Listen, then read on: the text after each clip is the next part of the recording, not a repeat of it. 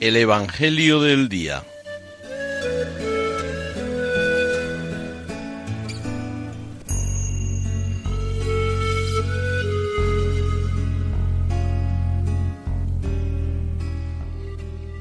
Del Evangelio según San Lucas.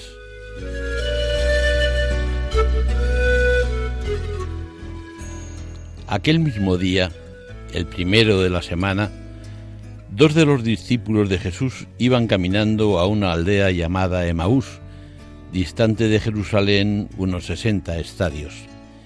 Iban conversando entre ellos de todo lo que había sucedido. Mientras conversaban y discutían, Jesús en persona se acercó y se puso a caminar con ellos, pero sus ojos no eran capaces de reconocerlo. Él les dijo, ¿Qué conversación es esa que traéis mientras vais de camino?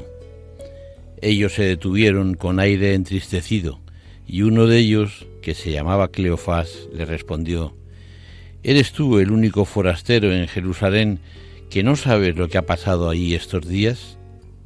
Él les dijo, ¿qué?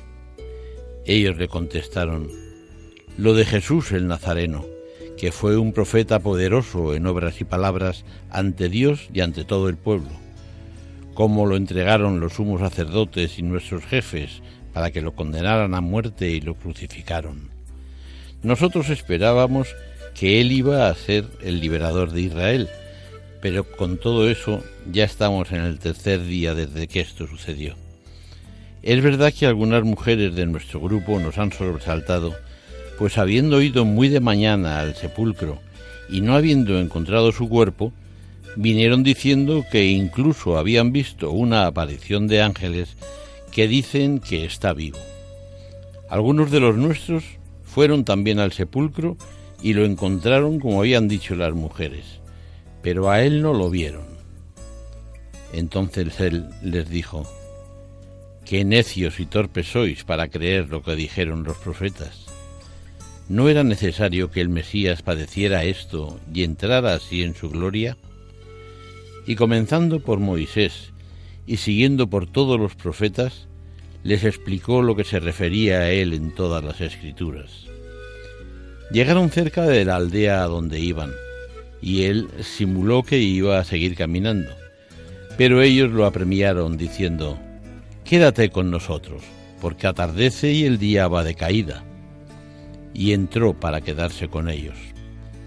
Sentado a la mesa con ellos, tomó el pan, pronunció la bendición, lo partió y se lo iba dando.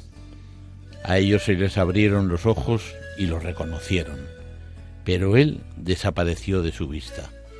Y se dijeron el uno al otro, ¿no ardía nuestro corazón mientras nos hablaba por el camino y nos explicaba las escrituras? Y levantándose en aquel momento, se volvieron a Jerusalén, donde encontraron reunidos a los once con sus compañeros que estaban diciendo, Era verdad, ha resucitado el Señor y se ha aparecido a Simón. Y ellos contaron lo que les había pasado por el camino y cómo lo habían reconocido al partir el pan.